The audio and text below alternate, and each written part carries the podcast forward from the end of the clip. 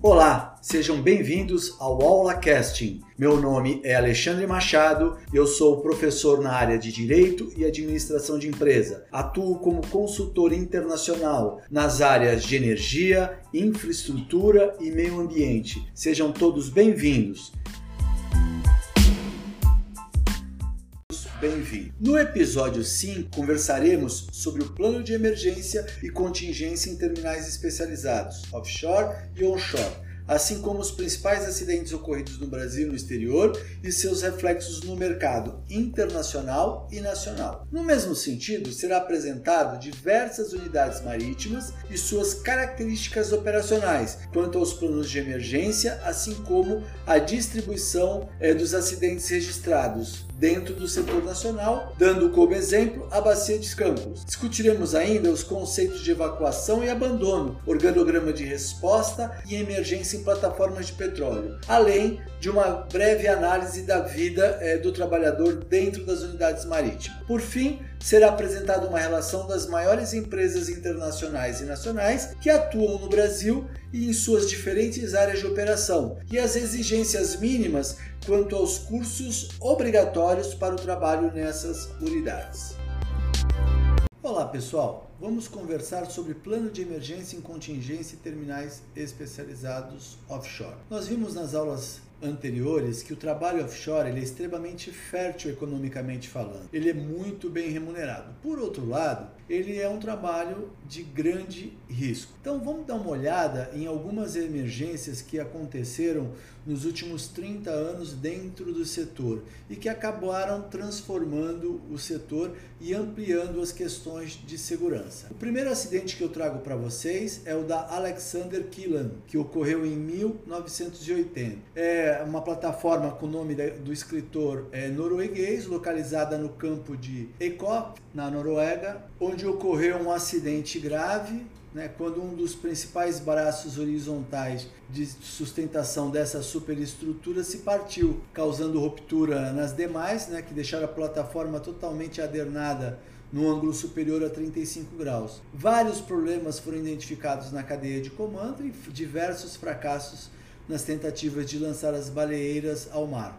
Só isso fez com que a maior parte dos trabalhadores não pudessem ser salvas antes que a estrutura se quebrasse, ou seja, a plataforma foi destruída por completo, 212 homens a bordo, 123 foram mortos. Em 84, nós tivemos no, a plataforma Enxova, é, é uma plataforma da Petrobras situada na Bacia de Campos. Nesse acidente, é, é, 37 é, morreram e, 23 ficaram feridos. Era a perfuração de um poço que provocou uma, um kick, né, uma explosão, seguida por um grande incêndio. Houve rompimento dos cabos das baleeiras, dos quais os trabalhadores tentavam escapar e acabaram ficando presos. Um outro cabo rompeu e a embarcação acabou despencando de mais de 30 metros. A falta de manutenção inadequada e a condição de alguns equipamentos da plataforma podem ter sido as principais causas desse desastre. Foi um dos primeiros grandes desastres que ocorreram no Brasil. Em 1988, nós tivemos a, a Piper Alpha, né? operava no Mar do Norte, a mais de 220 quilômetros da costa da Escócia. Tudo aconteceu quando um vazamento de condensado de gás né? incendiou e causou uma grande explosão. Houve uma segunda explosão que acabou com a plataforma inteira. O agravante da situação foi o fato de que a primeira explosão que destruiu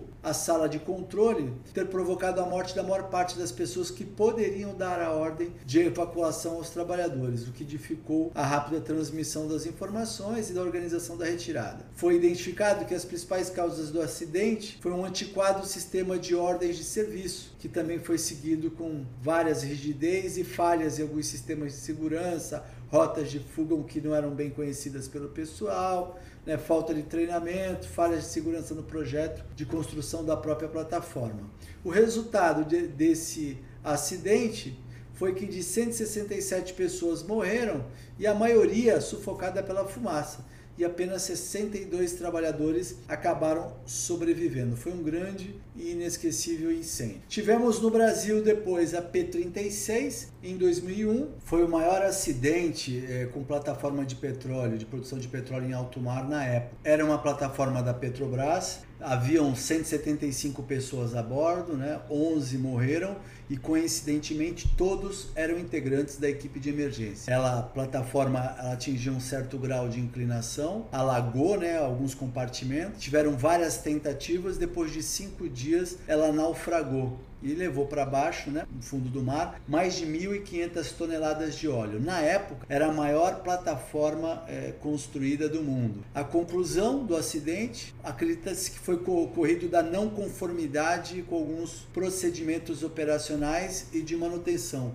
além de possíveis falhas no, no, projeto. Em 2010 tivemos a Deepwater Horizon no Golfo do México. O desastre foi o maior da história, é, maior incidente, né, maior desastre da história com plataforma de petróleo, perdendo apenas para a guerra no Golfo. Lembrando que a guerra do Golfo era em refinaria, ambiente offshore. Gerou um vazamento de 4,9 milhões de barris de petróleo, ou seja, cerca de 60 mil barris por dia eram derramados no mar durante um período de três meses. Haviam 126 pessoas a bordo. Ela afundou depois de 48 horas e 11 trabalhadores morreram. Acredita-se que foi uma falha do sistema de segurança no Blowout Preventer, né, que é responsável por fechar o poço em caso de kick, em caso de explosão, e esse sistema de proteção de fundo não funcionou, gerando esse desastre que é sentido os efeitos até os dias de hoje. Não só acidentes é, relativos à plataforma propriamente dita, nós temos também alguns acidentes com helicópteros em plataforma, como o da P-37.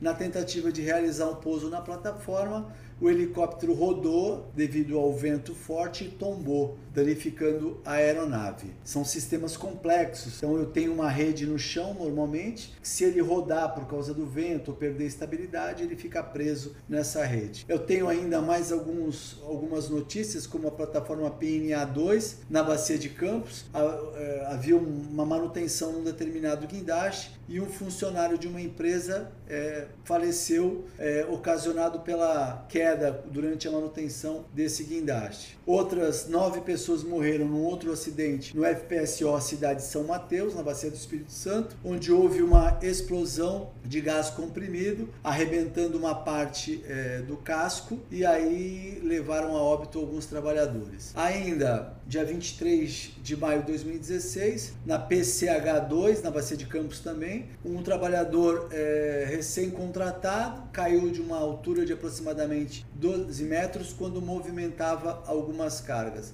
Aí ele não resistiu ao impacto e faleceu também. É, na Noruega, no Mar do Norte, uma plataforma operada pela Stanton Oil, o helicóptero é, estava levando o turno de volta para casa com os trabalhadores e morreram 13 pessoas com a queda desta aeronave. E aí existem vários outros relatos de acidente e alguns de incidente. Então vejam, apesar de se tratar de uma atividade bastante é, lucrativa, muito bem remunerada, ela não deixa de ser uma atividade de alto risco. E aí vocês podem me perguntar: todas as instalações possuem as mesmas características? Não. Eu vou ter vários tipos de instalações e eu vou ter vários planos de contingência para cada tipo de instalação. Então eu tenho plataforma fixa, tenho plataforma jaquetada, tenho submersível, tenho navio sonda, tenho os, os FPSO, tem os flotel, tem os cable vessel que lançam cabos e lançam é, tubos, tem os supply que fazem apoio a essas embarcações. Então eu tenho vários tipos de embarcação e mesmo vários tipos de unidade de perfuração ou mesmo o flotel ali que é uma, uma um hotel plataforma que dá é, operacionalidade no início é, do upstream ali, aumentando a velocidade pela capacidade maior de trabalhadores. Então, para cada tipo de instalação, eu vou ter um plano de contingência ajustado. No Brasil, nós temos o plano de contingência da própria unidade, depois nós vamos ter um plano de área e depois nós vamos ter um plano de contingência nacional. Nós vamos ver esses planos detalhadamente mais para frente. Trago também alguns dados, mais por curiosidade, de um estudo que foi feito na Bacia de Campos, é, analisando trabalhadores Petrobras, trabalhadores Transpetro e de algumas empresas privadas. Então, em 2010, nós tivemos cerca de 1.145 acidentes e em 2016, 1.840 acidentes. Uma média de um aumento de 40% para uma média de 4 acidentes por dia. E o que chama atenção, quando a gente vai analisar os CATs, as cartas de comunicação de acidente do trabalho de 2016, a gente observa que cerca de quase 81% desses trabalhadores pertenciam ao setor privado, 17% à Petrobras e apenas 2% a Transpetro. Isso reforça aquela ideia que de uma plataforma onde eu tenho 180 homens trabalhando, cerca de 80 a 90% são trabalhadores terceirizados. De 10 a 20% são trabalhadores operacionais efetivos é, das empresas líderes do, da operação. Dentro de acidentes com óbito é, nas, nas plataformas, eu tenho aí um mapa que eu coloquei para vocês de 2003 até 2015, onde é, efetivos e terceirizados, quando analisados, eu tenho sempre o que? Uma quantidade infinitamente maior de óbitos de trabalhadores terceirizados quando comparado com os trabalhadores Petrobras efetivos, né, de um total geral. As situações de emergência, gente, são as mais diversas. Incêndio, explosões, encalhe dessas unidades, más condições de tempo, derramamento de óleo no mar, vazamento de gás, adernamento, colisão ou abarroamento, homem ao mar, entre outros. Para cada tipo de procedimento, teoricamente, eu já tenho uma, um posicionamento da equipe de emergência da própria unidade. Os procedimentos em situações de emergência estão todos eles descritos no plano de resposta à emergência, o PRE, que é um documento ou um conjunto de documentos elaborados conforme tipologia, característica e complexidade da instalação. Isso quer dizer o que, professor? Que cada instalação vai ter um plano e um procedimento de emergência totalmente diferenciado. É criado um organograma de resposta a essas emergências, onde eu vou ter um coordenador geral, um coordenador do plano de contingência, vou ter os grupos de apoio, as assessorias de meio ambiente, de segurança, de saúde, de comunicação, entre outras, as que se façam necessárias. E eu vou ter as coordenações locais, equipes de parada de emergência, equipe de controle de lastro, equipe de incêndio, equipe de avaria, equipe de resgate, tudo isso baseado é, em regras internacionais para que se tenha uma padronização é, do mercado. Rotas de fuga, pontos de reunião em abandono. Todos eles são muito bem demarcados dentro da unidade marítima, onde é, as rotas de fuga são sinalizadas por luzes ou materiais refletivos e os pontos de reunião a bordo é onde eu tenho que me encontrar ali para poder fazer o embarque ou na baleeira ou então para fazer o salto no mar ou seja, para fazer tanto a evacuação ou o abandono. Opa, então é diferente? O que vem a ser evacuação e o que vem a ser abandono. Isso muita gente ainda confunde, né? Quando eu falo em evacuação, gente, eu tenho tempo, ou seja, eu vou deixar ordenadamente a plataforma como medida de segurança, sempre que as circunstâncias forem recomendadas a que seja feito isso. Então eu estou falando de evacuação. Ela vai ser por cesta de transbordo, por helicóptero, de forma coordenada, ou seja, prevendo um possível acidente. Já o abandono não. Eu vou ter que deixar o navio ou a plataforma de uma maneira super rápida e ordenada, utilizando-se o que? Recursos próprios, como embarcações de sobrevivência, as baleeiras ou as balsas salva-vidas, e por último, o próprio salto na água, ou seja, quando eu falo em evacuação,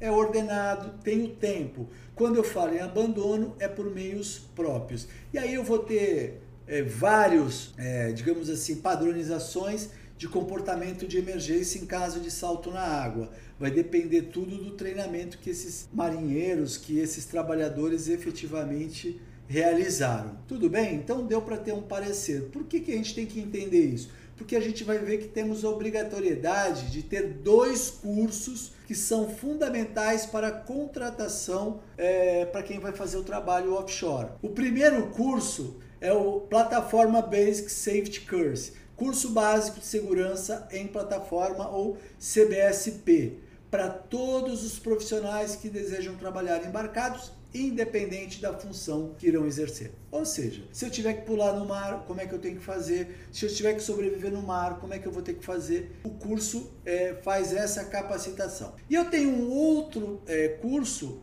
que normalmente é feito junto porque sai mais barato, que é o WAT, é o curso de escape de aeronaves submersas, Helicopter Underwater Escape Training. É o curso de escape de aeronave submersa. Por quê? Porque para todos os profissionais que vão fazer uso de helicóptero como meio de transporte, é obrigatório que eu tenha esse curso. Então, se vocês pegarem algumas propagandas lá de Macaé, vocês vão ver que sai mais barato fazer o, o hatch e essa vantagem juntamente. Então, normalmente, quem trabalha na área acaba fazendo os dois. Então, por que fazer esses cursos? Para que eu tenha uma confiança maior, a equipe tenha uma confiança maior em você. Então, como é que é a vida, a título de curiosidade, de um trabalhador em plataforma offshore? As plataformas foram muito humanizadas, elas muito. Antigamente era algo assim, digamos, mais mais é, menos confortável. Hoje, as plataformas possuem piscina, academia, cinema, campo de futebol. Tudo vai depender do tipo de plataforma. E eu vou ter como se fosse uma área isolada que vai ser como se fosse um hotel, a, a parte de hotelaria. Ou seja,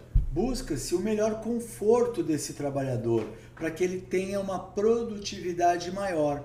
Até um tempo atrás, nós tínhamos muitos acidentes é, em plataforma, suicídios, uso de álcool abusivamente, uso de drogas, porque os caras ficavam sozinhos durante muito tempo. Era, não se tinha é, uma humanização de certa forma nessas unidades marítimas. Com o passar do tempo, vários programas de qualidade de vida foram criados e se observou que se tinha que melhorar cada vez mais as condições de qualidade, principalmente no horário de descanso desses indivíduos. Então, hoje, é basicamente, quando ele está de folga, é como se ele estivesse num hotel, descansando na melhor forma para poder voltar para o seu posto de trabalho. Visto tudo isso, quais seriam as principais empresas offshore atuando no Brasil? Bom, as públicas, a gente pode falar da ANP, da Petrobras e da Pressal Petróleo ou PPSA. Essas são as três empresas públicas que lidam com petróleo no Brasil. A exploração, na fase de exploração e produção, que é o segmento que mais recebe investimento, upstream, a maioria dessas empresas são de grande porte e necessitam sempre contratar profissionais qualificados e com frequência. Qual o problema? É a dificuldade de encontrar esses profissionais. Eu deixo uma lista extensiva para vocês, mas eu vou citar algumas aqui: a Nandarco, a BGP Brasil, BHP Billington, BP do Brasil, Chevron, Exxon, Maersk Oil, Carrum, Nord Oil Gas, OGX, a nova, né? Petra Energy, petróleo da Venezuela. Eu tenho várias destas que operam no Brasil. Na área de perfuração, no drilling, que é o processo de perfuração de um dos mais complexos que fazem parte do projeto de poço de petróleo. Aí eu vou ter American Drilling, Arch, Delba, Diamond, Halliburton, Oceanheim, Pebras, eu tenho Santo Antônio International, tenho várias empresas também e eu deixo uma lista exaustiva para vocês. Prestadoras de serviço são aquelas empresas que não possuem plataforma de petróleo e gás, mas elas prestam serviço de diversos tipos para essas plataformas, seja em termos de apoio marítimo, peça, serviço, engenharia, consultoria, o que for. Queiroz Galvão, Ryzen, Rolls-Royce, Geo Oil and Gas, International Brazil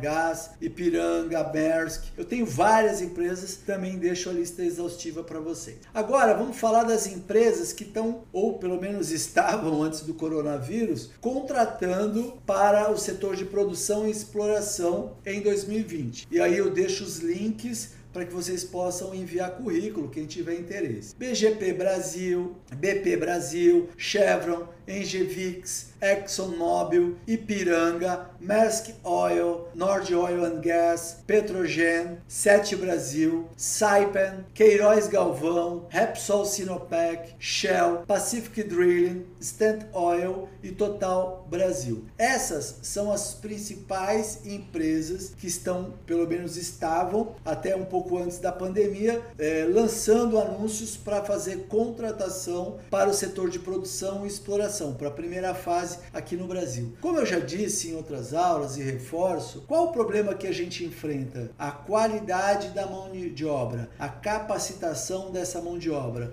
Eu não posso pensar em formar o trabalhador depois que começou o processo exploratório. Eu tenho que fazer uma leitura mais ampla, as prefeituras, o Estado, a federação tem que fazer essa leitura e preparar as escolas locais, as escolas técnicas, para começarem a, a preparar e a qualificar essa mão de obra. Só assim a gente vai poder atender essa demanda. Senão, eu vou ter que contratar estrangeiro ou eu vou ter que contratar cooperativas que vão acabar é, precarizando o serviço do offshore. Então, cursos são bem-vindos, é, só que eu tenho que proteger as localidades. Para isso, vale uma melhor leitura dos prefeitos e das câmaras municipais, preparando uma legislação mais, digamos assim, amigável a esse novo segmento, que pode sim arrecadar e trazer bilhões para o município. Tudo bem até aí?